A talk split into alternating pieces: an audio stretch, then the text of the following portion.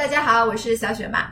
今天的节目当中呢，想给大家介绍一下在新加坡申请十年商务美签的概况。在所有的 B 类签证类别当中啊，商务美签一直是通过率最好的，没有之一。这也是唯一一种情况，白本申请人也可以通过十年美签的。但是呢，这不意味着说你只要有了一个美国发给你的邀请函，你就可以通过十年美签了。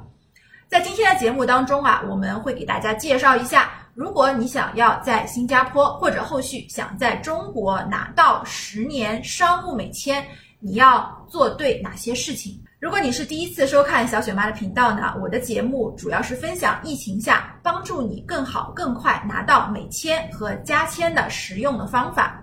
我个人呢，仅提供付费的咨询和签证的代办，咨询费用是可以抵扣代办费的。你可以扫码或者微信五九八七零五九四找到小雪妈本人做付费的咨询。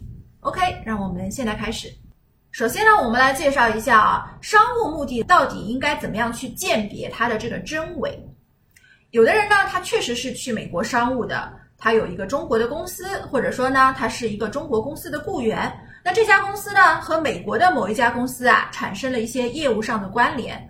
无论这个业务啊是否已经打通，是否在真实的产生一些业务的关联了，还是说呢你有一个潜在的合作方要到美国去跟他洽谈，都是 OK 的。但前提呢就是说意向或者说这个业务呢是真实发生的。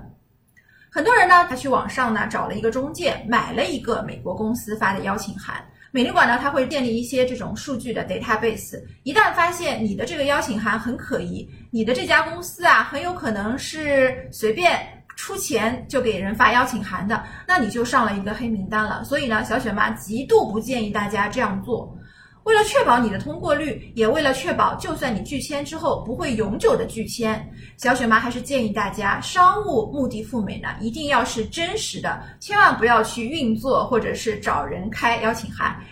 说回我们的这个邀请函，如果你有一个真实的赴美目的，邀请函必须包含下面的这几个要素。第一呢，就是你在中国的这个公司，你是做什么工作的，你的职位是什么，以及你在这家公司做了多久了。第二呢，美方邀请你的这家公司，它的公司名啊、地址啊、联系方式、联系人。第三呢，就是你要去美国，到底是要完成一个什么样的任务的？你去做什么？最后不要忘记了，所有的费用由谁承担？是美国公司，还是你个人，还是说是中国的公司？这是签证官最最关心的一个点。那如果说在邀请函当中，你这些要素全都齐备了，可以说你的赴美之行啊，已经成功了一大半了。那接下来呢，就是在面试的当天去攻克签证官的心理防线了。那我们应该怎么做呢？你要在面试当中侃侃而谈，要让他了解你的赴美目的啊，确实是如假包换的，真的假不了，假的呢也真不了。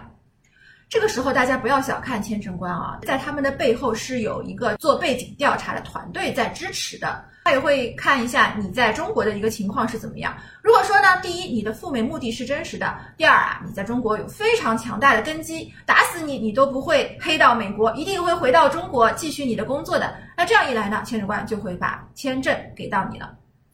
那很多人都很好奇，说啊，我怎么样证明自己在中国有很强大的根基呢？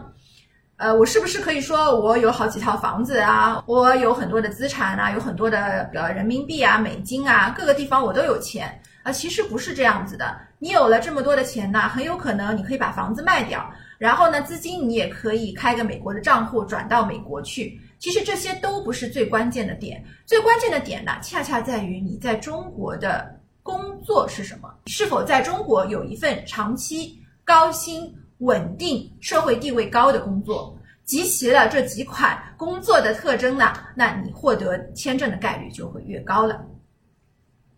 一般来说呢，商务签证可能会经历一些行政审核的程序，所以说呢，如果你是去新加坡申请商务美签的，大家一定要提前把时间预留好。建议大家呢要做好心理准备，有可能会在新加坡待上三到四周左右的时间。